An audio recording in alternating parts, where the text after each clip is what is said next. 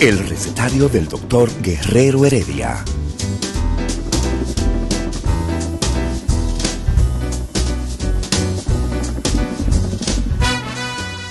Una respuesta para cada pregunta. Una receta para cada problema. Ven a nuestra propuesta radial, amena, diversa y solidaria. Con alto sentido humano y profesional.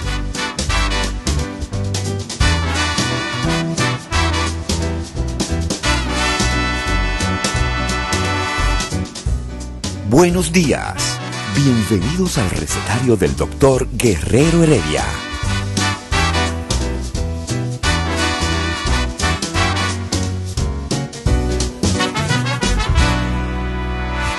El recetario del doctor Guerrero Heredia.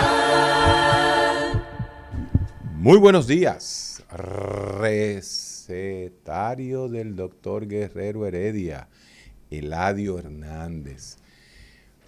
Si hacemos una hermenéutica directa hacia la interpretación de la situación nacional, hay una palabra que, que debe salir al escenario ¿Cuál es? y es la palabra miedo. Miedo. Esa es una. Diríamos, ¿qué palabra en este momento puede resumir la reacción emocional de los individuos que componen la sociedad dominicana?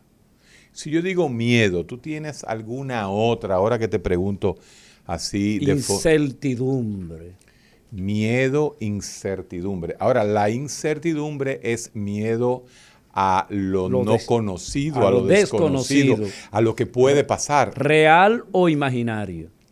Si tú unes la palabra miedo con la palabra incertidumbre, sale una palabra que todavía está más asociada al área psicológico-psiquiátrica, que es la palabra ansiedad. Esa es. Diríamos entonces que tener miedo, tener incertidumbre nos crea ansiedad. Pero que la ansiedad también, Héctor, tiene una clasificación. Claro. En la ansiedad justamente tenemos el miedo, pero tenemos el pánico Así y es. tenemos las fobias las sociales, fobias sociales. la timidez, el, el trastorno de ansiedad generalizada. El- eh, eh, esa es la composición. Pero antes de, de irnos ya a la clasificación fenomenológica dimensional de la ansiedad, vamos, vamos como quedando en la palabra ansiedad. Dijimos que ansiedad es miedo, incertidumbre, pero hay otra palabra que se mal usa todo el tiempo, que la sociedad no entiende su verdadera acepción científica y la usa como cualquier cosa. Y peor aún, Eladio Hernández, los médicos la usan sin conocer realmente el significado. ¿Cuál y es? es una palabra que hay entre la ansiedad, y es una palabra comparativa que nosotros siempre hacemos los ejemplos, entre ansiedad y estrés. Porque tú Wow. puedes decir, óyeme, este incidente del sábado le trajo un estrés social que el individuo se lo toma, desarrolla un trastorno del estrés agudo porque hay una situación que le está afectando. Un ejemplo. Pero el punto está que podemos hacer un análisis entre si el pueblo está estresado, está ansioso, tiene miedo, tiene incertidumbre. ¿Qué es realmente? O si importa y se puede llevar todos esos términos individuales a un término social que resuma cómo está la sociedad. Mi formación, mi formación, mi oficio para el que yo me formé, que es médico psiquiatra, no hace ese ejercicio. ¿No lo hace? No. Yo te diría que si yo me baso en los criterios diagnósticos que yo manejo y en la nueva forma de clasificación de los trastornos mentales, yo lo hago en mi rincón individual con el paciente que llega a la consulta y busca un diagnóstico sindrómico de un síndrome mental que padezca. Ok. Sin embargo... Me quedé en esa, en esa palabra, en esas dos dimensiones Sí. que tú señalas. Estrés, ansiedad. Ajá. Ok. Eh, ahora, tú puedes llevar de nuevo la misma pregunta y vamos a preguntarle al pueblo, porque el pueblo nos está siguiendo desde el primer momento. Tú puedes decirle si el pueblo está estresado o ansioso, para yo después llegar a la definición científica de cada una de ellas. Y hay que, yo no sé si Así que prepárense que por ahí va el tema. yo no sé si debemos agregar, Héctor, a propósito de la ansiedad, el hecho ocurrido ayer en el mundo entero, Ay, qué buen punto. Ay, mi en padre. donde colapsaron Uy. todo lo que son las redes sociales, de No si eso realmente incrementó la ansiedad, de si in- incrementó el miedo, de si incrementó la angustia, qué pasó y, y- y- y- y qué resonancia tuvo a nivel psicológico, a nivel psicológico, eh, lo que pasó el día de ayer en términos de, de lo que estamos eh, analizando esta mañana acerca de la ansiedad y cómo ella produce condiciones mentales de tal manera que desequilibra la estabilidad de un ser, entendiendo que la ansiedad es el miedo al peligro real o inexistente que puede producirse. Buenos días. Sí, Buena. buenas. El pueblo está esperando lo que el doctor iba a decirle al presidente ayer. Y estamos en eso. Sí, Oh, eh, eso es excelente. Gracias por, por estar atento ¿no? y, y darle valor a lo que este pedazo de psiquiatra pueda hacer socialmente hablando. Oye, tú te Ayer estás, se- últimamente te estás sin- sincerizando, ¿eh? Continúa. O sea, yo soy un pedazo de psiquiatra. No, co- co- continúa. Eso lo digo yo la boca para afuera. Eh, ¿Por pues. qué tú tienes que darle, darle explicaciones? Continúa, hermano. Eso es demagogia mía. Pero continúe. Tú no sabías que eso es demagogia mía. No te- porque yo te fuño, yo te doy con la misma moneda que tú tienes. Tú me dejas tranquilo. Y si no hubieses hecho ese comentario, yo me quedo tranquilo, pero tengo que sacarte el ácido de una vez. Miren, se realizó y wow, eh, se realizó la, la sesión de emergencia que teníamos nosotros. Este fin de semana Y asistió el presidente. este fin de semana hay un fórum donde va a participar el presidente y donde se, se le van a exponer eh, parte de nuestro trabajo. Eso, eso va a ser público, el doctor Sergio Castaño va a hablar todo eso. Pero sí, señor, nosotros tenemos, tenemos un presidente que escucha, por lo menos escucha. Ya usted interprete lo que le dé, usted considere. Porque de una vez viene el cego político. El que PLDista dice que eso no- él no escucha y el que dice, no, no, él por lo menos escucha lo que uno le dice. ¿Ok? Y sí, yo me imagino que en los, eh, en los próximos días se irá dando respuesta. Eh, bueno, el presidente comenzó a hacerlo ayer en la tarde con los Twitter que puso. O sea que si usted sigue el comportamiento de los Twitter del presidente, se va a dar cuenta que está demasiado atento a esta situación y que justamente esto va a culminar este viernes, sábado y domingo con tres días de trabajo intenso que vamos a tener en la Cancillería de la República Dominicana, donde nos va a recibir el, el ministro de Relaciones Exteriores, Miguel Vargas Maldonado. No, ¿Qué? Pero, ¿Y este lapso tuyo qué te pasa? no, no, Miguel. Pero ese señor ya, creo que murió. No, no, no, No. está vivo No, todavía. no, él no es él. No, Ah, es un señor, no recuerdo su nombre. bueno, no sé. Buenas. El punto es que sí, mi hermano, eh, Sí, espere, ah. espere, espere pronunciamientos.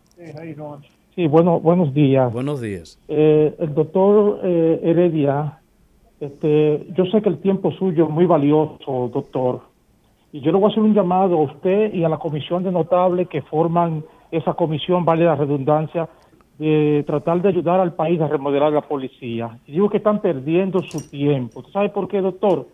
Porque es que el mar no está en la policía, el mar está en la sociedad, el cáncer está en el tuétano. Si desbaratan la policía y hacen otra policía nueva, la sociedad los va a corromper, las Fuerzas Armadas, todo está corrompido allá. Es la sociedad doctor Herrera, yo no soy sociólogo, yo lo que soy un come moro, pero le digo que el cáncer... Eh, en el espérese, tuétano. espérese. El moro demasiado bueno, amigo. Y si es de guandule con coco, hermano, mire, eso hay que quitarse el sombrero. Pero yo se lo estoy diciendo, doctor, y puede, puede, pueden ustedes hacer el esfuerzo que sea. Si desbaratan a la sociedad, allá hace falta una revolución estructural y tiene que empezar por las aulas para que volvamos nuevamente a hacer una república nueva. Van a quitar la policía, van a hacer otra policía y la misma sociedad lo va a corromper porque el cáncer va a hacer metástasis nuevamente, doctor Heredia. Muchas gracias. Bueno. Buenas. Buenos días. Sí, buenos días. Señores, mire, este pueblo, más que. Lo estoy escuchando. Que este pueblo está desesperado. Este pueblo, más que ansioso, está desesperado. La ansiedad te lleva a la desesperación. Correcto. De eso no hay duda. O entonces ya ha pasado el tiempo que ya hemos pasado, pero seguimos con lo mismo, seguimos con lo mismo todo el tiempo que vamos a resolver. Pasan cuatro años y no resolvemos. Entonces, yo desde Y que... pasaron 20. No, pero, pero esos han sido los peores porque estos educadores que pasaron tuvieron el tiempo que ya hoy una generación no pensáramos así, porque ellos le dio tiempo de formar una generación ya de profesionales con mente diferente, pero lo que estamos mirando es una, una, una formación de delincuentes, fue lo que abrieron los hijos de Juan Bosch. Eso es un desastre este país, eso es así. Y, y Mire, y mire, cosas- lo, y mire lo siguiente. A- ayer Antes ayer dimos eso, el dato. Antes de eso. Ajá. Eh, y a mí, a veces cuando uno entra a estos temas, como que no, como que uno no se siente que la población lo va a entender o, o- o lo va a aceptar. Igual que cuando yo hablo, por ejemplo, de un medicamento o de una patología mental, porque es mi área y mi oficio. Mire, yo le he dedicado decenas de horas de trabajo. Yo he dejado, y yo lo digo claro, yo he dejado de ver pacientes en mi práctica privada para dedicárselo a esta encomienda como parte de la reforma policial. Y una de las cosas que yo puedo decir públicamente, que he palpado, P-A-L-P-A-D-O, palpado, es la cantidad de policías oficiales subalternos, léase, segundo teniente, primer tenientes y capitanes, y oficiales superiores, léase, teniente coronel, el mayor, teniente coronel y coronel full. No le dice full, pero para que ustedes lo entiendan. La cantidad de oficiales subalternos profesionales preparados, inteligentes y con una visión totalmente que es la correcta. En la misma policía, en esa misma policía, puedo decirle que el número de gente valiosa no es chiquito. Lo que pasa que uno tiene una idea de ese diario vivir, esa diaria interactividad del policía con la sociedad y lo que es ya, vamos a llamarle así, el delito diario, el traqueteo, eh, la droga, eh, el asalto, eh, el robo, el crimen. ese La impunidad. entonces, hay una cosa que ustedes como pueblo tienen el derecho a, a entender y creo que no estoy rompiendo ningún tipo de confidencialidad que necesito manejar por ciertos temas, pero recuérdese que hay dos tipos de policías. O sea, se forman de dos maneras diferentes. Uno, los que van directamente a la academia de oficiales policiales, la cual conocí, reconocí, visité porque yo había ido antes. Nosotros, yo era entrenador de natación en los años 80 del Ejército Nacional. Íbamos a, a- las piscinas de las diferentes instituciones a dar piña en aquella época. Entonces, le puedo hablar que yo vi eh, la formación, el programa, la comida, los lugares donde duermen los oficiales, ¿no? Eh, pero también conocí en Atillo los reclutas. Recuérdese que hay un grupo, los que son concretos, los que van a ser rasos, cabos, sargentos. Los obreros. Que entran, eh, por favor. Sí, continúe, Domingo, con- déjalo continúe, repito, que continúe. estamos hablando de nuestra gloriosa Fuerza Armada y Policía Nacional. Los obreros. Continúa. Bueno, es otro grupo. Entonces, yo he escuchado a la gente diciendo, bueno, ¿quién quiere que su hijo sea mm, policía? Bueno, hay que llevar eso a ofertas que son verdaderamente atractivas.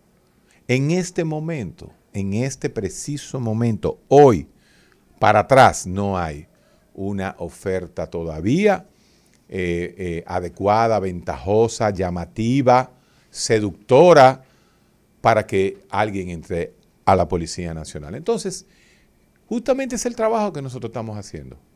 Porque todo va a depender del reclutamiento y obviamente de lo que es ya el sistema. Como dice la gente, señores, usted tira un policía a la calle y a los tres meses la sociedad lo, lo- lo- lo pudre. Bueno, vamos a ver, pero el, intento se está haciendo. Usted no puede decir, aquí nadie puede decir que, que no se está haciendo algo, porque déjeme decirle algo. En esas reuniones es fuego que se manda. Es fuego que se manda. Y lo dejo ahí porque no me puedo meter en eso. Además, pero la- el- eh, qué bueno que hubo un aporte. Otra palabra, ya no es ansiedad, ya no es estrés, ya no es incertidumbre, ya no es miedo, ya es desesperación. La población está desesperada. Otra buena palabra eh, para este sancochito que estamos haciendo de ese grupo de palabras y que el pueblo siga opinando. Pero excelente la palabra desesperada. Recuerdo, les recuerdo que las estadísticas demuestran que nosotros tenemos dos millones de personas que no tienen educación primaria. No terminaron la primaria en el intermedia. Y tenemos un millón que se salió de la escuela y no terminó el bachillerato. O sea que tenemos tres millones de seres que no tienen la formación esperada que un pueblo necesita. Empezando por ahí, sin contar los 700 pesos que se le da al millón de personas eh, para que sobrevivan y los 2 millones de seres humanos que son los denominados Nini. Buenas. Saludos. Buenos días. Buenos días. Eh, Héctor, Héctor está por ahí. Sí. señora, yo estoy por aquí. ¿Cómo está Héctor? Muy bien. Es la doctora gracias. Molina que te habla. Saludo, Molina, cuéntame. Saludo, un abrazo a todos ustedes. Permíteme un segundo, Héctor. Mira, yo estoy escuchando el programa desde hace rato y todas las noticias que han circundado en nuestro país eh, por los últimos acontecimientos. Y yo te digo una cosa, es este un país, como le decía yo a alguien en Estados Unidos. Imagínate nuestra República Dominicana, ¿eh?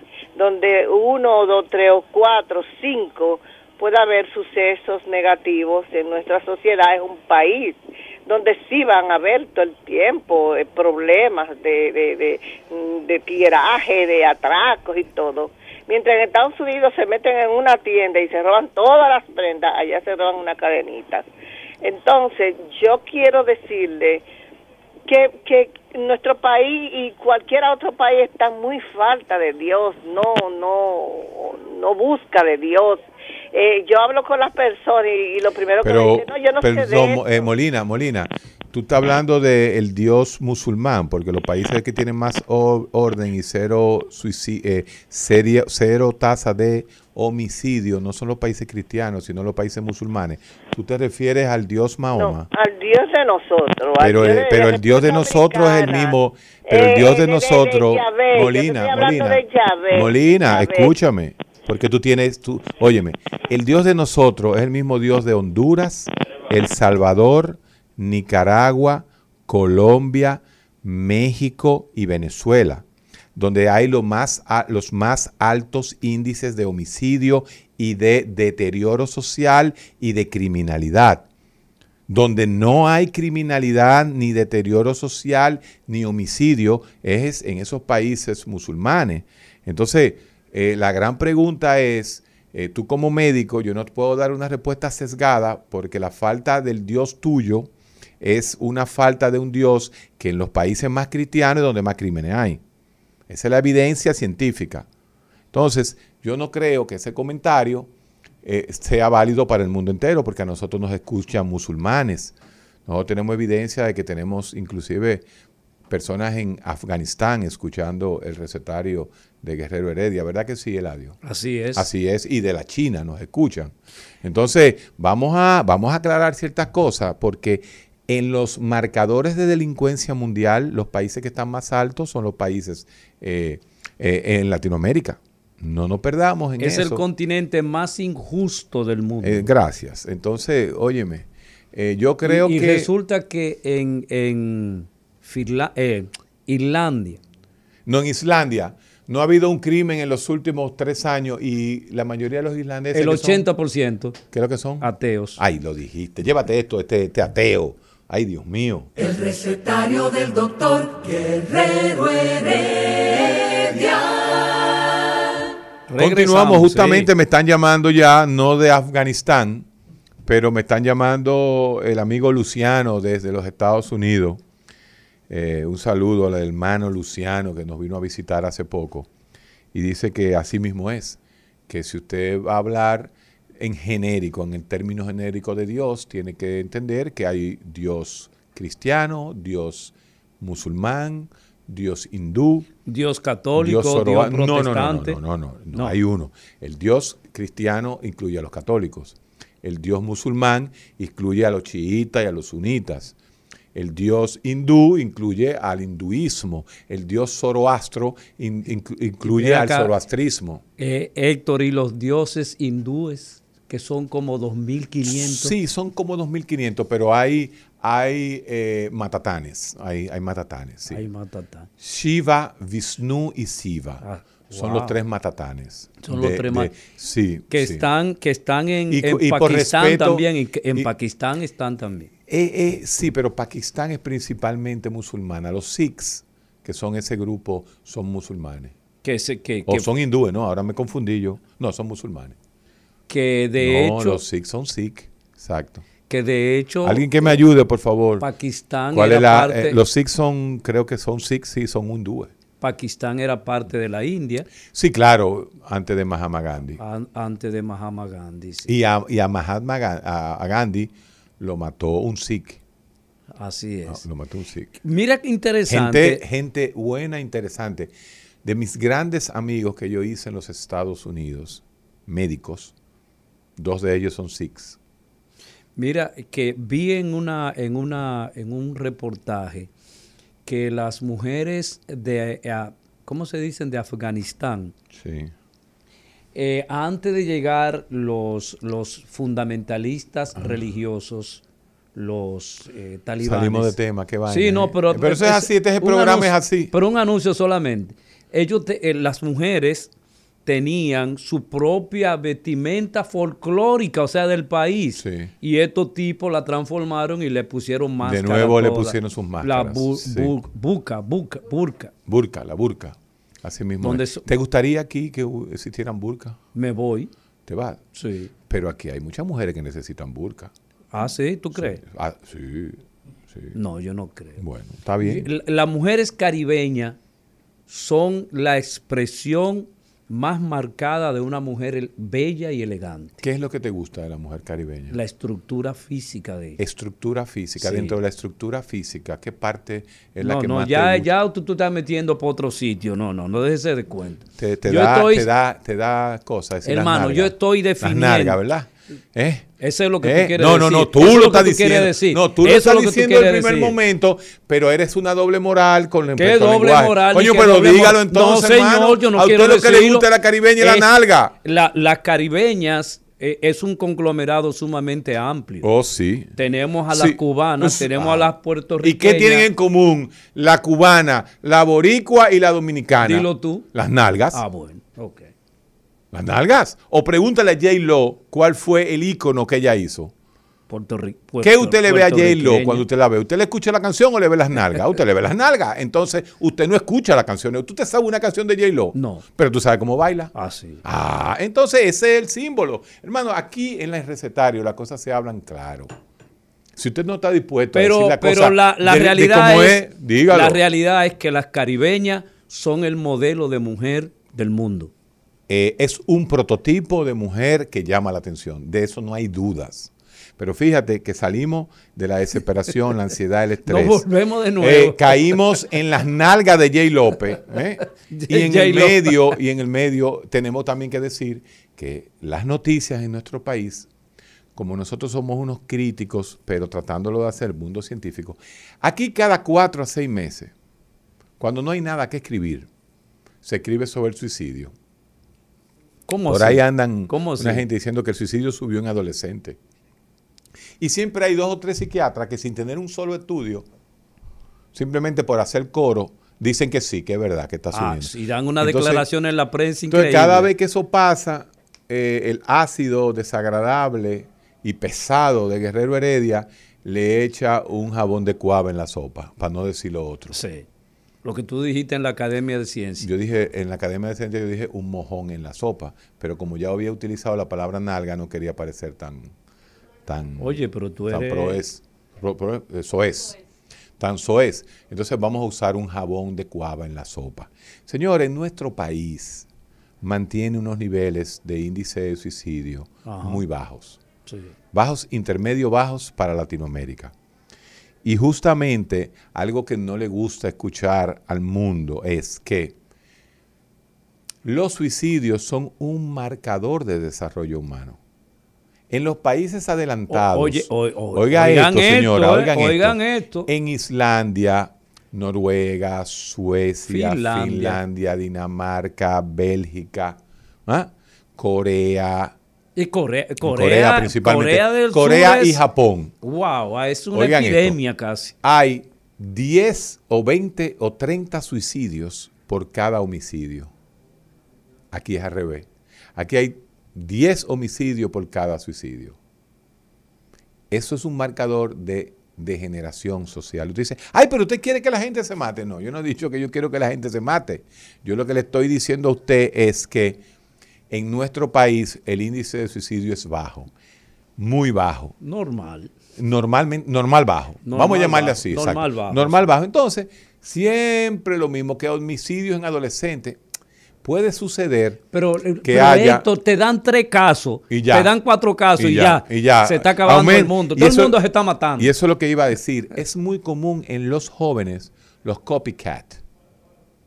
El copycat es imitar el suicidio de otra persona. Se han dado casos en colegios dominicanos, se han dado casos en la sociedad, se dan casos inclusive de copycat, o sea, copiar suicidios de famosos artistas. La- la- la- el internet produce ese tipo de juegos Puede, también peligrosos. exacto, están estos juegos peligrosos que pueden terminar en una, en una actitud suicida, pero realmente eh, nosotros no podemos decir que en la República Dominicana hay una epidemia de suicidios en adolescentes. Porque los dos adolescentes ahí en Palenque Sí. se quitaron la vida y ya, eh, ya se, se- la estadística dice que aumentó. Bueno. Pero eh, pa- pa- hay que ser responsable también, Héctor. Oye, ¿qué pasa? Oye, ¿qué pasa, eh, Eladio Hernández? Es que la retórica responsable y científica no vende. No, eso no ven. No vende morbo. No. Entonces, cuando uno dice lo contrario, como que se cae la noticia. Ay, que no hay, o sí hay. No. Viénete no pesado hay. a decirlo. Viénete pesado a meterle el jabón de cuava en la sopa. Sí. Entonces, pero nada, yo creo que una hora, ¿verdad? Hora y media que duramos nosotros en la radio nacional, bueno, que seamos, que haya un, pro- un programa de un millón que sea como este, tendrá su publiquito. Sí. Poco, pero tenemos nuestro público ahí, ¿verdad? Y que nos apoya. Eh, pero nosotros queríamos volver al tema de ansiedad, De ansiedad, queríamos volver al sí. tema de que si yo puedo llevar el tema de ansiedad, el tema de desesperación al pueblo, ¿cuál es la evidencia, querido amigo? Que el pueblo está desesperado. Ah, pero eso es interesante. Mira, Vamos a ver. Mira, porque esa es una palabra difícil, porque cuando uno está desesperado significa que ya está actuando de forma irracional, definitivamente. frente a cualquier cosa. Y yo le puedo afirmar a usted, querido amigo, fíjese cómo el uso de las palabras es importante aclararla. La gente más que desesperada está chiva, hipervigilante, oiga lo que estoy diciendo, y nerviosa, y temerosa, no desesperada. La gente está hipervigilante. El que sale a las 8 de la noche y ve un motorcito que viene cerca, se pone chivo. Motofobia. Motofobia, como usted le quiera llamar. y cuando usted hace así, ve del otro espejo del retrovisor y ve otro motor, yo les voy a dar mi consejo. A propósito de ese audio que salió ayer lunes, que no sé, de una madre, yo creo que todos lo, escuchamos. Sí, sí. La madre esta que fue a sacar un dinero en, la, en el cajero. En Arroyo Hondo, por de Arroyo Hondo. Esa señora no volverá a sacar dinero en un cajero de Arroyo Hondo de noche, ¿verdad? Porque que. Bueno, cuando usted comienza a escuchar la desesperación de la madre, y ahí sí que quiero utilizar la palabra desesperación para llegar a algún Ah. análisis Ajá. y algún aprendizaje que es lo que tenemos que hacer nosotros. Ella misma está describiendo a los policías. Oh señora, pero ¿cómo es posible que si usted ve cuatro motores con ocho personas igualitas, uniformadas, que dicen policía y con arma larga? Óigame, si tiene pluma, si tiene pico, si tiene eh, eh, eh, pico, si tiene pluma y hace cuá, es un pato, doña. Es un pato. Entonces, cuando le están cayendo atrás cuatro motores con arma larga, ¿qué diferencia hay en que usted se pare, que abra el vidrio o no lo abra? Ninguna. Porque como quiera, la- si la van a saltar, la van a saltar, le van a tirar un tiro y van a desbaratar el vidrio. Así es. Entonces, ya usted está en el medio de la calle Abraham Lincoln. Fue en la Lincoln, en la Próceres, sí, en la misma Lincoln, la prolongación Lincoln. Se paró, parece que un, una, una jipeta de un oficial de la policía, de un oficial, no sé si fue policía o no, y resolvió el problema. Pero señora, y eso se lo digo a todo el mundo, se lo digo a mi hijo que, vive en la calle, o sea, el muchacho joven, si los mandan a parar motores que parezcan policía, párense. Para que no pase lo que pasó el sábado. Porque lo más que le pueden quitar su cartera y llevarle mil pesos. O el reloj y el fuño celular. Hay Pero momentos no la vida. donde hay que pararse. Más si es más de un motor. Ese es mi punto. Si hay un solo motor y usted acelera un poquito, qué sé yo, pero llega un momento y usted dice, esto es imposible. Cada persona es un mundo y la reacción de cada uno en el momento de la verdad es diferente. Así es. Pero la generalidad tiene que entender, tiene que entender que si hay más de dos motores y usted ve gente uniformada con armas largas, párese. Armas largas. Ningún ladrón puede andar con una escopeta en la calle para robar, señores. Piénsenlo. Ah, que están vestidos de policía. Ese es un riesgo. Que me asalte eh, el que está vestido de policía, pero que me asalte. Ahora, ¿qué tiene que hacer la policía? Lo que dijimos ayer, el planteamiento. Hay que hiperidentificarlos. Tienen que andar bien identificados. Pero señora, mi consejo de aprendizaje a su eh, eh, lectura, a lo, a lo que usted nos dijo, a su narrativa, es que usted debió haber separado por su bien y por quien andaba con usted, que lo más que le van a llevar un celular. Un celular. Bueno. Y si es el celular de Eladio, lo que se va a llevar es un maquito. Entonces, Eladio, párate. Párate. Cuando te manden a parar, párate. Está bien. Yo, yo te recomiendo lo mismo. Gracias. Buenas. Buen día. Sí. Mire, doctor, a mí me pasó uno una vez andando en las Américas, como a las 11 de la noche. Sí. Eh, estaba como a un kilómetro más o menos del destacamento que está ahí en las Américas, en la autopista de las Américas. Eh, andaba con tres man, andaban en motores también, pero yo era el que iba atrás. Y me salen dos policías en un motor, vestidos de civil, y tenían arma larga. Eh, me mandaron a parar en lo oscuro. Yo le dije que no, que me siga, yo me voy a parar en el cuartel. Cuando me paré en el cuartel, viene uno de ellos y me da un trompón en el pecho. Y ya te sabe lo que se, lo que pasó ahí. Sí. Y le dije, ¿por qué tú quieres que me pare en la oscuridad? Y ellos andaban con arma larga, ¿qué puedo yo hacer? Yo Exactamente. ellos me dijeron. Exacto. Sí, pero eso estaba en, en otra cosa. Eso no debería pasar. Eso es inaceptable que hayan patrullas vestidas de civiles con armas largas en un motor, Eso es en una irregular, parte oscura. eso es Claro, irregular. eso es irregular. Por eso te dieron el trompón, porque yo lo que quería eran algo. Buenas, Obviamente, no el, no el maquito de ladio. buenas. Hola, buen día. Saludos. Buenos días. Sí, le llamo desde España. ¿Tú ves? Eh, de ¿Tú ves? España. ¿De qué parte de España, señor? De Barcelona. Ah, y- y, y Barcelona. él es musulmán. ¿Usted es musulmán? No, pero tengo amigos. Y ¿Verdad? Usted tiene amigos eso, musulmanes. ¿no? Claro. No, y he ido a Marruecos también, allá. Bonito ese lugar. ¿Te gustó Marruecos? Sí. Eh, se Era come. Me, me, me reflejó a República Sí, Dominicana en mucho. los años 80 y algo, cuando porque yo soy de un pueblo de San Juan, Sí. entonces veía en esa época, ahí en Marruecos, vi eso colmado. Chen Chen Eso es lo mismo una- que en cuscú. una- El Chen Chen, No, no, eh, es el Chen diferente. Chen es casi un cuscú. Un cuscú. No, Ahora se come bien ahí. Y, y vi los colmaditos. Igualito que aquí. como en una habitación, Pero no hay alcohol. En una habitación con una funda de pan guindando, par de pata de dientes. Sí. cosas. Sí. Sí, porque he visitado, he visitado unas cuantas ciudades de Marruecos. Así El es. único problema es que nosotros no parecemos a los marroquíes Ah, sí. físicamente. Sí. Como pim pum. Entonces yo fui como una pareja. Y te hablaban marroquí. Y en el no, que en el hotel no me dejaban entrar, par de veces me, me jalan por la mano, así que no podía entrar. Porque los nativos no pueden entrar con, Algunos lugares, oye eso. Eso es para no, que tú veas. con pareja de extranjera. Aquí. Y a, lo- los Óyeme, gringos le dicen Perdón, diferente perdón, ahí en Marruecos. Perdón, pero no hay que ir a Marruecos para que te jalen. ¿Tú no te acuerdas los líos de, de Pedro Guerrero entrando a la discoteca Bella Blue? Sí. Y la Ah, sí. eh, mucho, mucho problema que han- hubo en esa época. Así fue. Ya no, ya no, porque ahora No, tienen más en- cuarto que todo el mundo. Cuando, cuando abrieron Team Lobster en... en Así la- es. la- Gracias, en- hermano. Esa llamada desde De Barcelona. Barcelona es una bella ciudad a pesar del esfuerzo que hacen los catalanes por hacerla desagradable.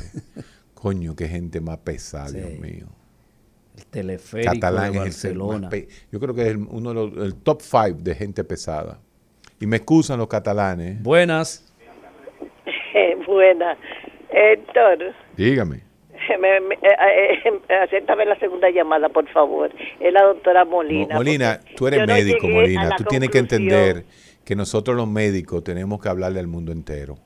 Sí, y que en la medicina, a la hora de operar, uno opera a un musulmán, un cristiano, un ateo, un comunista, un ruso, un chino. Sí, yo sé, pero yo estoy hablando de mi comunidad, de la mía, de la que yo estoy, de la que yo vivo. Ah, entonces de identifícate. sé, de la que yo conozco. ¿Cuál es tu yo- comunidad? La, la conclusión, bueno, la católica dominicana. Tú eres sí, católica. país, exactamente. Lo que yo quería de- llegar a decirte, eso es lo que tú dices, de que por favor, cuando suceda eso, párese. Párese, a mí me sí. pasó eso, a mí me atacaron y yo me quedé ahí tranquilita, me pidieron mi anillo de graduación, mira Coño. todo, se llevaron a mi cartera. Ese sí duele, Dios. Tranquila, me quedé yo, llegando de Estados Unidos estaba yo. Eh, digo, viviendo aquí, yo estaba de vacaciones.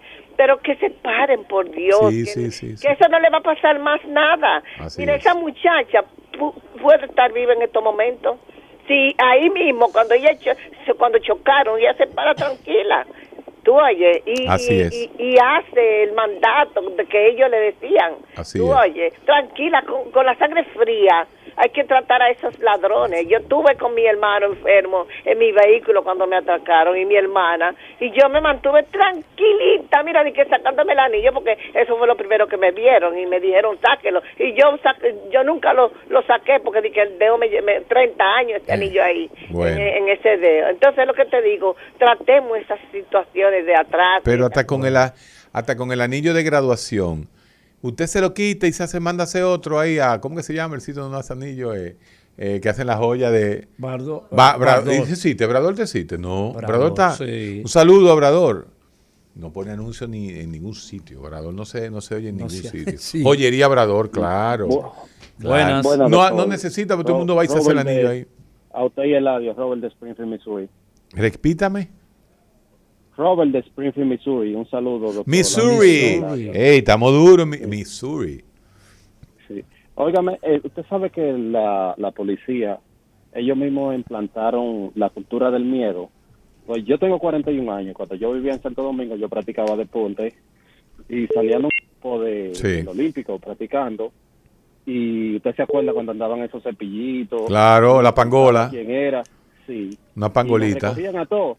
Nos llevaron al destacamento. Sí. Y si no es por el director de, del área de deporte, De nosotros, deporte, sí. que nos va a buscar, eh, tuviéramos mal. Y Le hubieran hecho una de ficha. casa, mire que- sí, sí. Y mire que estoy hablando medio nervioso todavía. Así es, hermano. época cuando uno recuerda. Entonces, ¿Cuánto tú tienes allá en Missouri?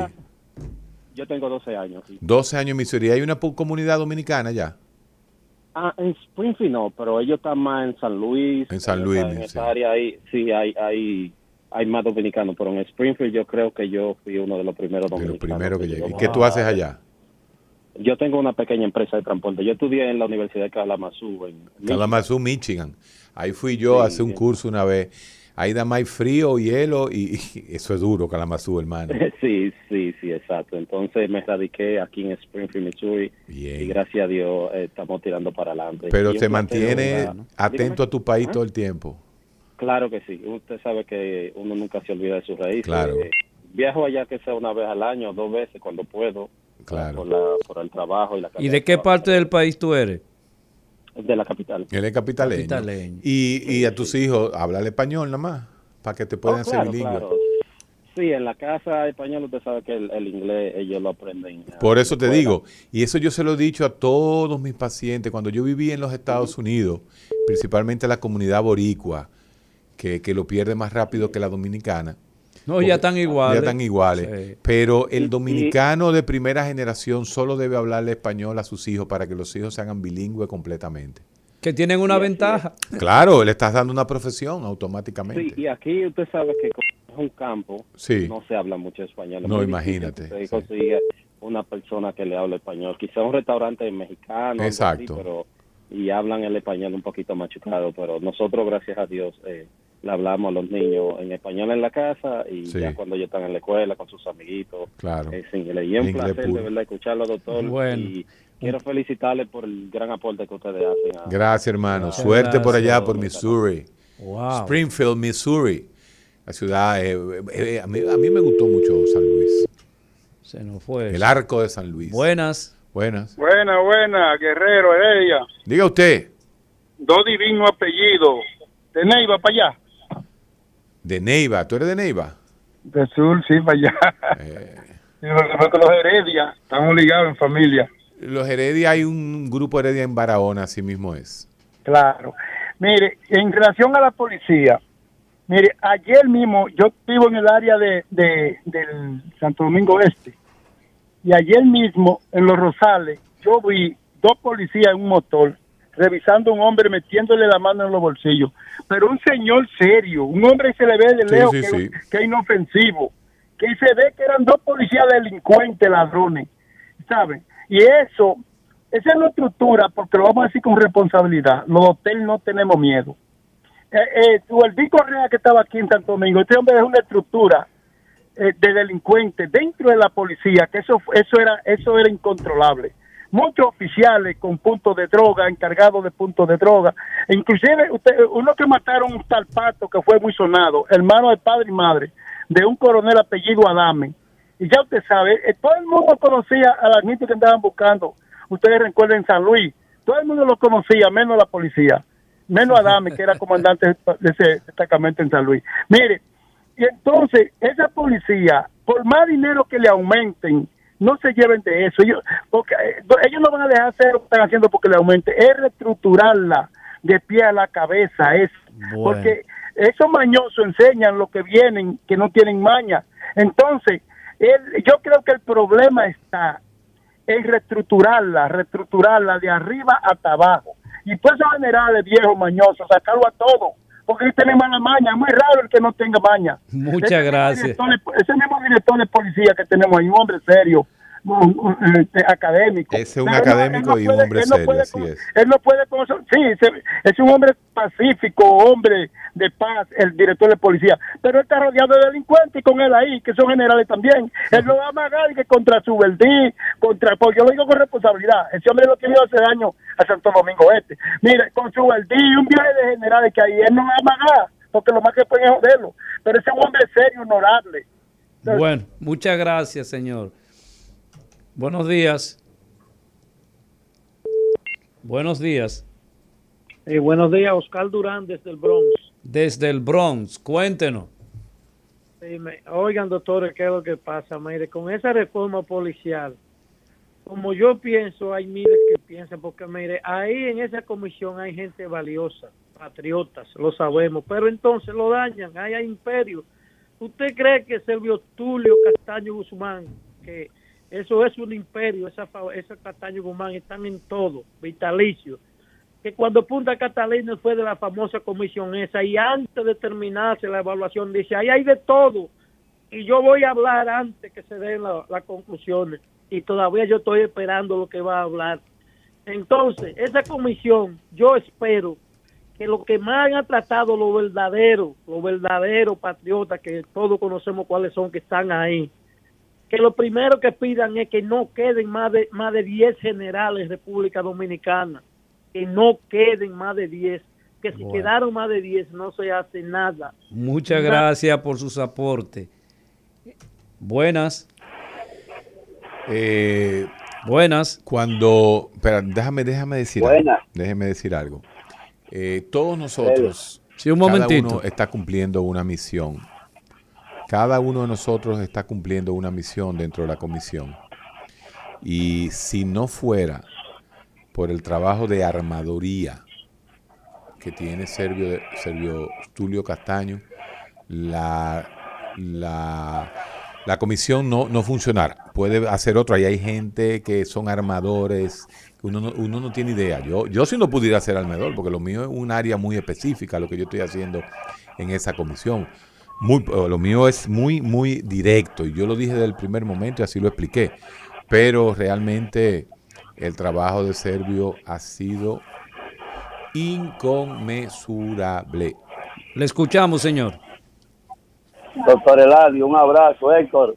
Eh, hoy es el Día de los Internacionales. Hoy es el Día de los Internacionales. Víctor Núñez, en Nueva York. Nueva, ah, sí, Nueva York. Oh, ¿De qué parte de Nueva York? Y aquí del Bajo Manhattan, donde están los chinos en Canal. Ey, los chinos. Epa, ahí tú ahí estás bien. A mí, a mí me gusta esa zona. Sí, doctor, mire, yo quería hacer un comentario, agregar algo a lo que usted dijo. Yo soy católico, practicante, pero no fanático. Eh, yo estaba equivocado, yo pensaba que era por falta de fe y de religiosidad. Eh, como dijo la doctora Mel- Molina, creo que es un error, usted le aclaró muy bien.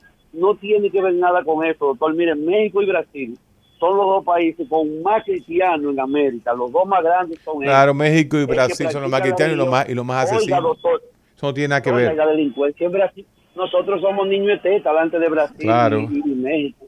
Yo creo que es conciencia, doctor, de verdad, porque Europa, usted sabe muy bien, que hay muchos países que no tienen nada que ver con Dios, pero esa ratería, esa delincuencia, ese violentismo así, no existe. Ese es mi punto, doctor. Gracias por Ok. usted estar preocupado, porque necesitamos gente como ustedes que nos apoyen en este momento. Muchas gracias. Que definitivamente, Héctor, yo pienso que este, en la medida en que los pueblos se den la desigualdad, en esa misma medida la desigualdad se produce a nivel de la percepción que tiene la gente de la realidad y se incrementa eh, todo lo que tiene que ver la pobreza y la gente busca desesperadamente quién le puede explicar esta realidad.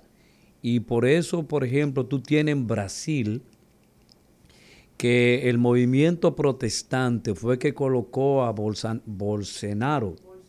Bolsonaro. Acuérdate de eso, Bolsón. Bolsón. Entonces, Bolsonaro. Ya. Pues tú eres... Usted falló el nombre, yo le estoy dando cómo explicárselo, amigo. No me venga con, con cómo la cosa. Bueno, el asunto Usted es falló, que yo- hermano, déjeme ayudarlo. Perfecto, gracias. Entonces, de nuevo, Mucha- muchas gracias. Bolsonaro, ya. Un, un Bolsonaro. Ya, exacto. Bolsonaro. Este, fue puesto por ese grupo poderoso de personas que practican eh, de manera a veces irracional lo que debe ser la, la- la bondad, la humanidad, lo moral. La filosofía la cristiana. filosofía cristiana que debe manifestar eh, el, el elemento positivo para el desarrollo humano, no colectivo y no solamente individual. Nada en la vida tiene una filosofía más bella que lo que predicó Cristo. San Agustín, eh, Santo Tomás de Aquino, que fueron los teóricos de esta, de esta sí, pero esos son, realidad. esos son los teo- esos son otro- eh, ya eso es otra cosa. Pero yo estoy hablando de las palabras de Cristo, lo que Cristo predicó. Es para mí la filosofía más humana que se ha hecho en la historia de la humanidad. Buenas. Sí, buenas. Eh, a través de este medio hacerle un, un pedido al señor presidente. Eh, oye, va, va a llegar lejos porque, eh, bueno, dígalo, nosotros tenemos un programita aquí, hacemos, vamos a ver lo que puede llegar. Diga usted.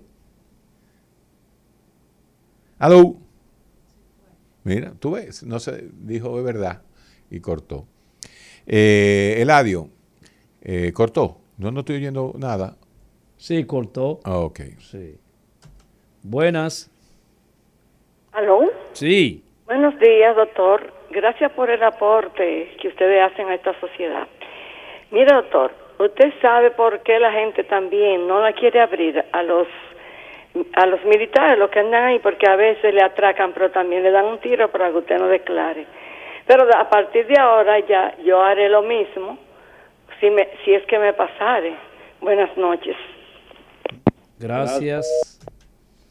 Eh, eh, Héctor, yo debo recordar a los eh, amigos psicólogos que nos sintonizan que este domingo es el Día Internacional de la Salud Mental.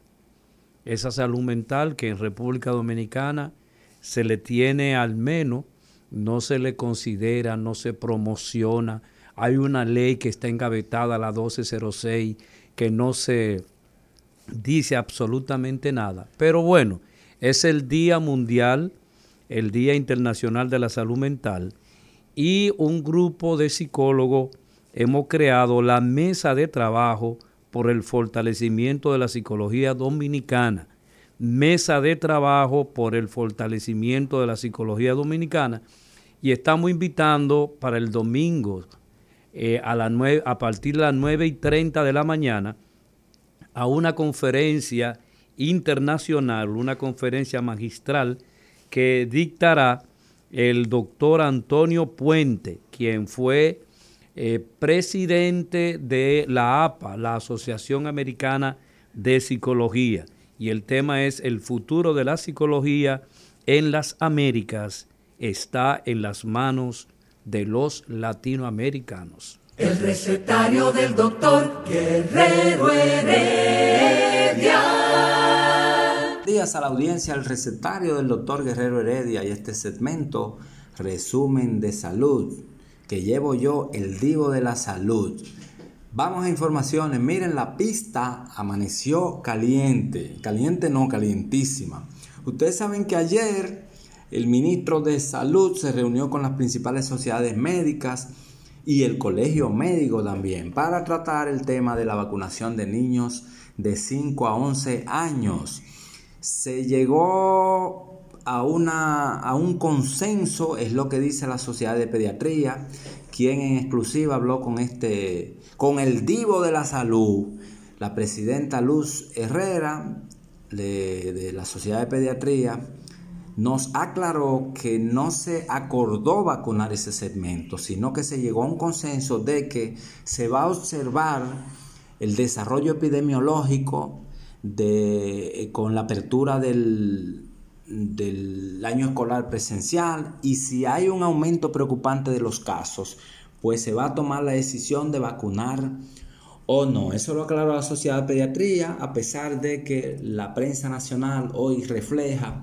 que fue una decisión tomada para vacunar. Sin embargo, la doctora Luz Herrera, presidenta de la Sociedad de Pediatría, aclara que no es así.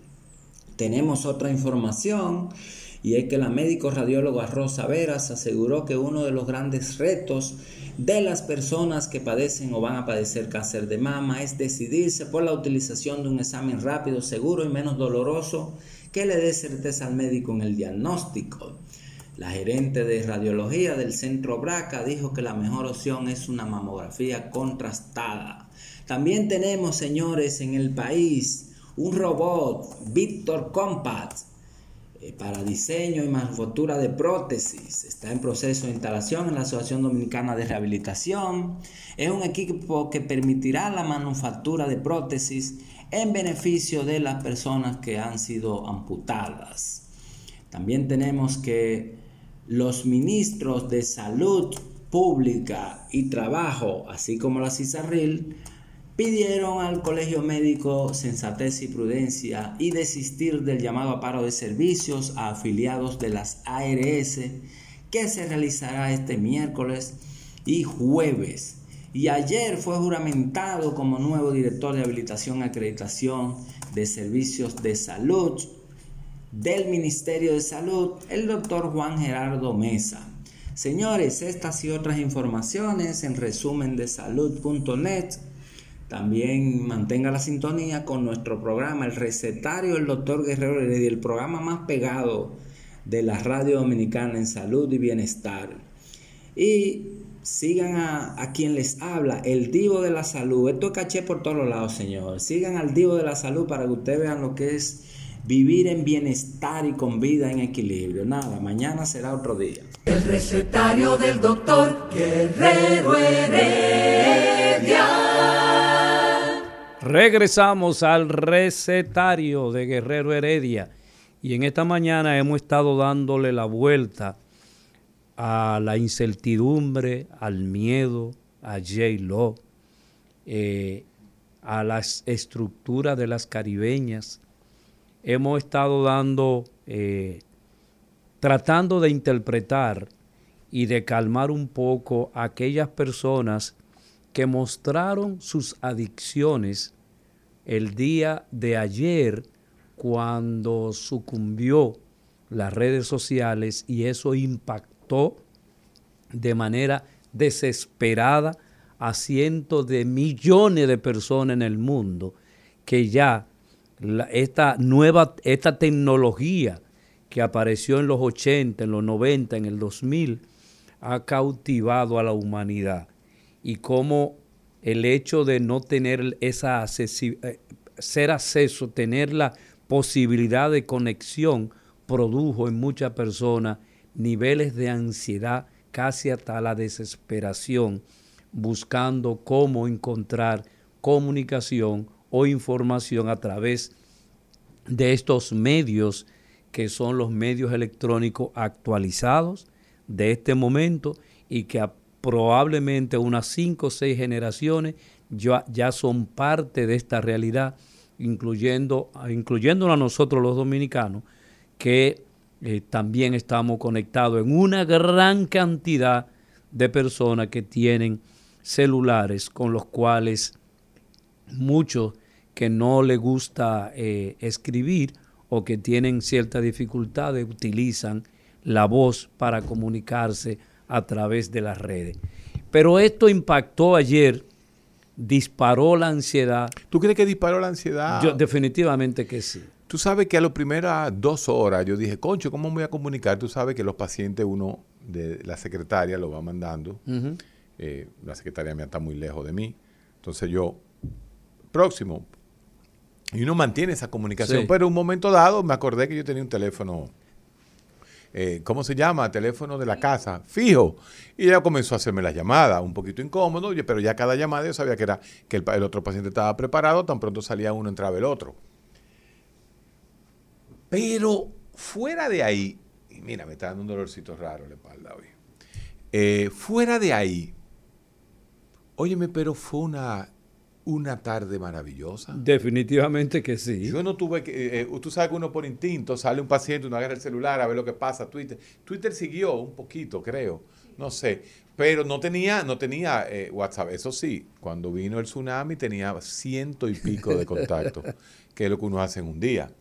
Pero realmente eh, yo creo que todo el mundo debe prepararse psicológica y mentalmente. Para desconectarse por lo menos cuatro horas diarias del teléfono. Como Excelente un mecanismo, ejercicio sería. Como un mecanismo de desintoxicación de limpieza mental. digital. Vamos a llamarle desin- Sí. un nuevo concepto, desintoxicación digital, pero es vital. Y los fines de semana más. Si tú ves el teléfono que yo me compré para los fines de semana, solo para llamadas de emergencia, y se los di a mis familiares y a los contactos míos, eh, los psiquiatras y psicólogos, no, claro, por- para emergencia.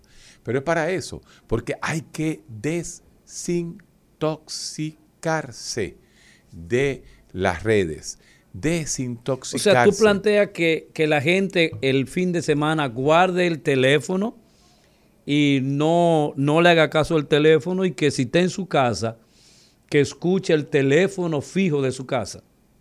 ¿Sería ese el planteamiento? ¿Sería esa la sugerencia que nosotros podemos decir eh, con relación a cómo desconectarse, cómo usted ser libre de nuevo y no estar atado permanentemente hasta para comer? Se coloca el teléfono al lado de uno para saber si alguien se conecta con uno. Esto es una cosa, no lo hubieran dicho hace 20 años y era imposible poderlo creer. Pero esta es una realidad que, que uno debe afrontar, ¿verdad? Que uno debe afrontar, pero que no podemos, como dice Guerrero, nosotros no podemos seguir dependiendo 24 horas de un jodido aparatico que llegó los otros días a nuestras vidas. El aparatico, el aparatico. No había una canción así. Sí, de? Quinito Méndez. Era de Quinito. Llegó los otros días y de repente nos domina independientemente del nivel cultural que tú puedas tener. Así es. El, el- el BlackBerry eh, comenzó a crear eso, pero el BlackBerry no era para todo el mundo. No, No. todo el mundo tenía un BlackBerry. Pero después que el teléfono inteligente, China lo, lo- lo- lo comenzó a producir, ya tú sabes, hermano, se ha convertido en un objeto.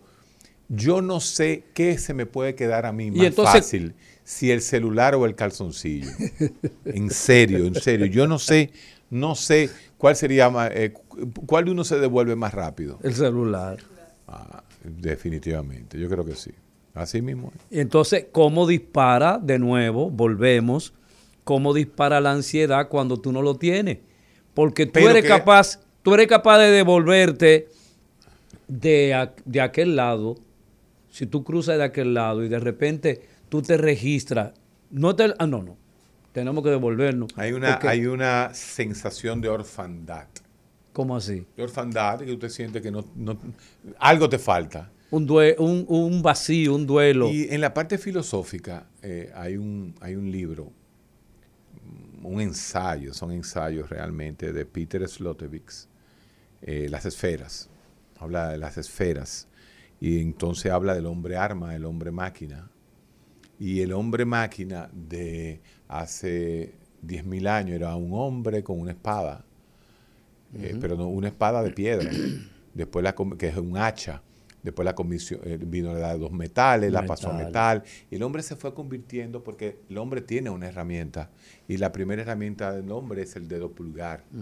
Fíjate que Lo vemos en, lo- en los simios, en los monos, Al revés. cómo agarran Sí, la pero- piedra y ¡boom! Sí, pero la diferencia es el dedo pulgar. Que los únicos que tenemos el pulgar somos los humanos. Así es. Por lo tanto, esa es la gran diferencia. Entonces, la capacidad de hacer pinza, pinzar, convierte nuestras manos en una verdadera herramienta. Por lo tanto, el hombre es una herramienta. Y, la, y la, el cerebro es lo que manda esa herramienta. La, la piedra, el palo, el hacha fueron las extensiones de nuestro puño, de nuestras manos. que después de los hombres caminar en cuatro, en cuatro patas, Sí. ¿verdad? Se convirtió en bíparo, se llama. Bípedos. Bé- bípedo, perdón, bípedo. Exacto. Que Y ahí caminar, comienza, sí. caminar con dos pies. Se, se erecta, se hier- hiergue, hiergue, Sí. ¿cómo sería la palabra? Erguir. Y entonces la cabeza toma otra función y Ajá. comienza el crecimiento más del, de- del cerebro y por eso se- el hombre se desarrolla y es el ser pensante. Miles de miles Entonces, de miles de años pasó llévese- eso. Llévese ese hombre herramienta al hombre posmoderno del Ajá. 2021. Ya no tenemos un hacha en la mano, tenemos un fuñido celular. El celular es nuestra herramienta de trabajo. Nosotros nos sentimos que, la, la- que si nos quitan esa herramienta de trabajo nos amputamos. Es un concepto de amputación lo que provoca el dejar el celular en tu casa. Fuera de que si usted es un charlatán y usted tiene ahí video de la mujer y jodiendo por ahí y la mujer le coge el teléfono, pues se armó la de Troya. Pero fuera de ese concepto emo- emocional, real, porque esa es la realidad real, el dejar el teléfono es una amputación de esa nueva parte de nuestro cuerpo. Y toda amputación conlleva a Pues es una, una, nueva teoría la que tú estás hablando. O es la, la interpretación Bueno, yo, que tú estás haciendo. yo tomo a Slotevik, a. Peter Slotevik en las Ajá. esferas y termino haciendo cierta, cierta eh, vamos a llamar así, improvisación. Analogía. No, por supuesto que yo improviso, si no, no fuera comunicador. Fíjate, pero, pero ven acá, Pero tengo que yo te- improvisar. Yo te, estoy, te estoy, te ¿qué es estoy alabando, entonces tú, tú- quieres decir, pero tú no me has dicho Friedrich dice. ¿Quién es Friedrich? Friedrich Nietzsche. Ah, Nietzsche, el Nietzsche alemán. dice, cuídate de las alabanzas, cuídate de las alabanzas, prefiero una crítica constructiva que una, decía él, que una alabanza cristiana. No, él, él- él- cuando él quiere estar atento, él está atento, pero cuando le toca irse, no se va.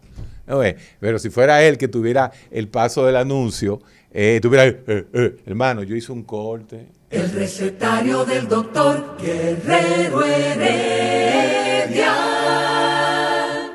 Regresamos al recetario después de esta pausa. Pues sí, teníamos el tema de, de, de herramienta, ¿no? El hombre, bueno, es que hemos tratado tantos temas, el programa ha ido fluyendo eh, desde, como decimos, ¿no? Desde la ansiedad, la desesperación, esta situación que va a seguir pasando. O sea, la ¿Tú última, sí, la última persona que va a tener un incidente trágico no va a ser eh, esa joven. No. Por desgracia. Y ahí viene la incertidumbre. Ahí viene el, el- el- hecho de quién es el próximo. Y, y- y se convierte en desesperanza eso, la, la, la desesperanza no o desesperación, porque acuérdate que hubo una palabra, desesperación. Yo no creo que el pueblo está desesperado, el pueblo está hipervigilante, está dolido, está ansioso, está estresado. Está dolido el pueblo.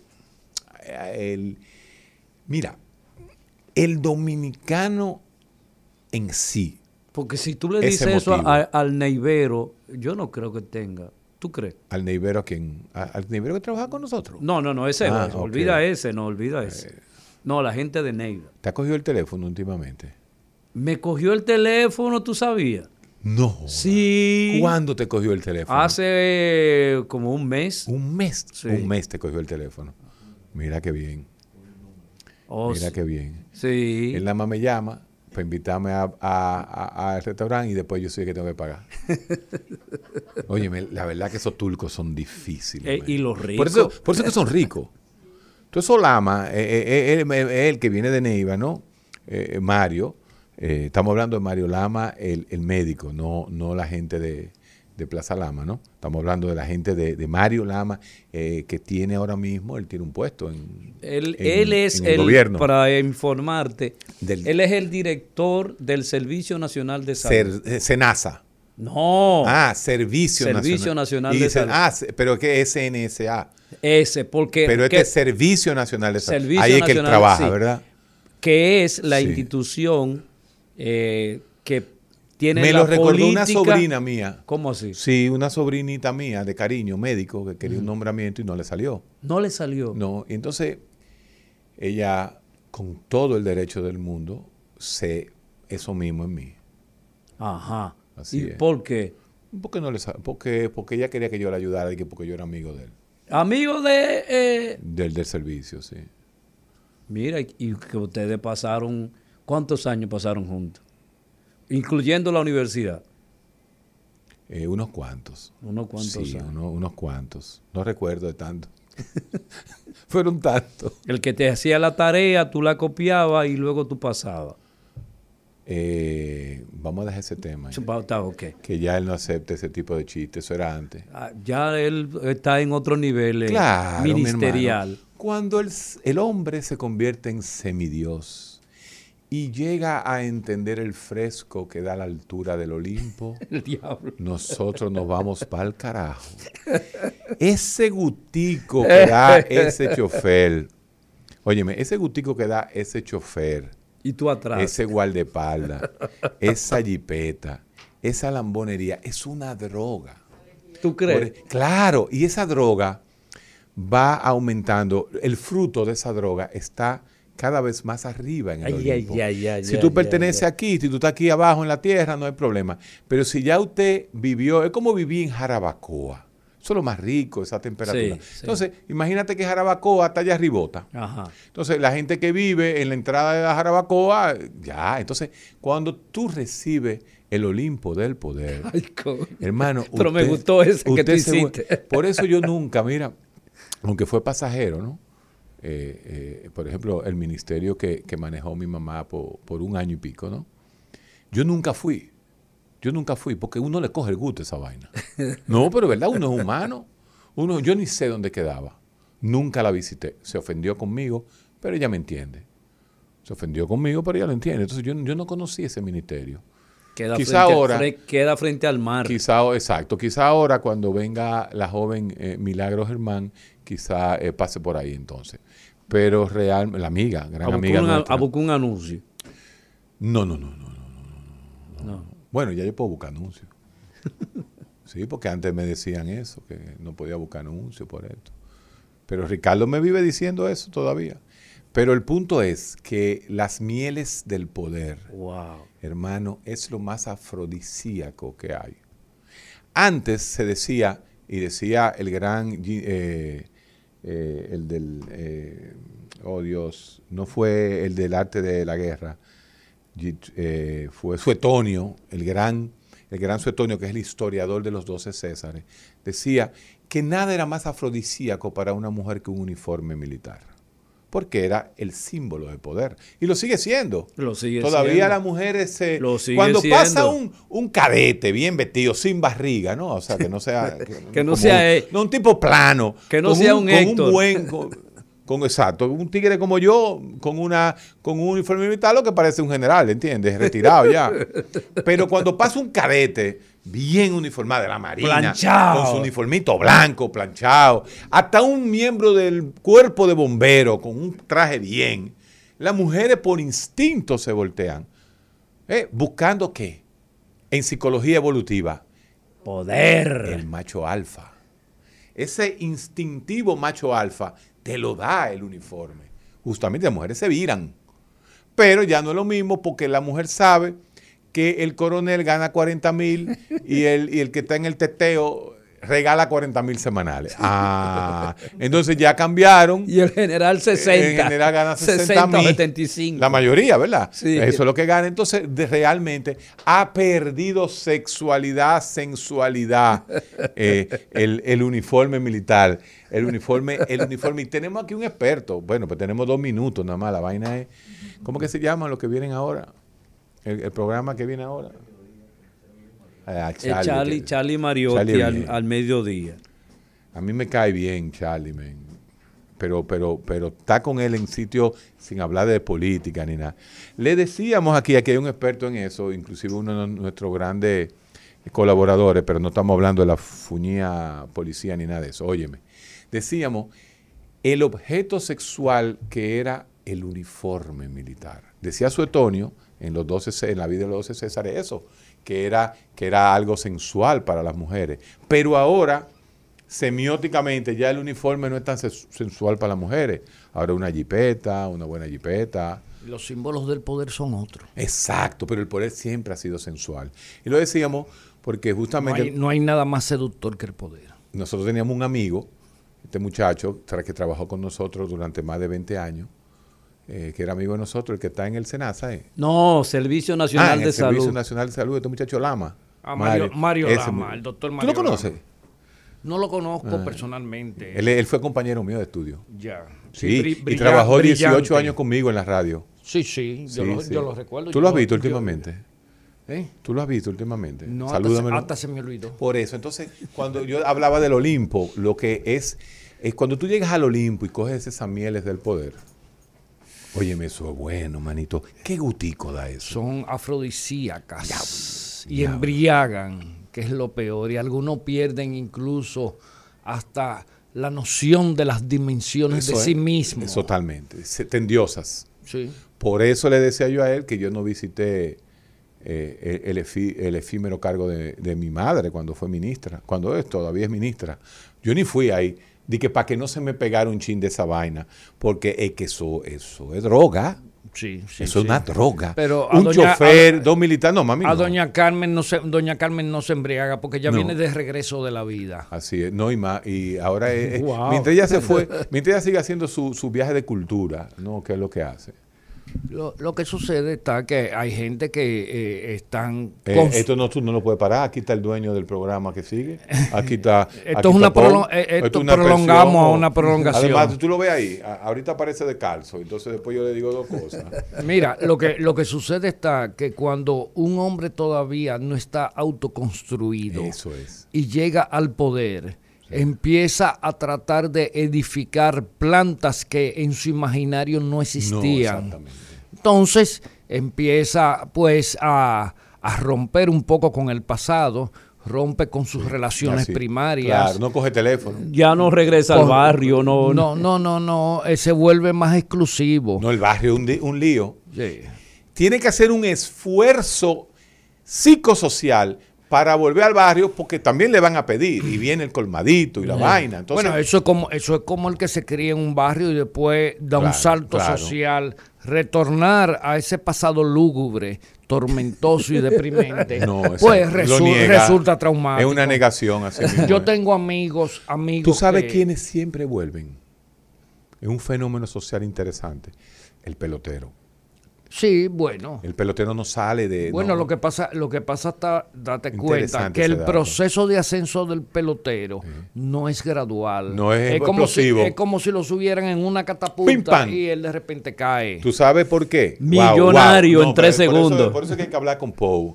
Deja el programa ese que tú estás y ven, ven, ven, ven a lo más, más temprano para que te escuche también. Óyeme con nosotros.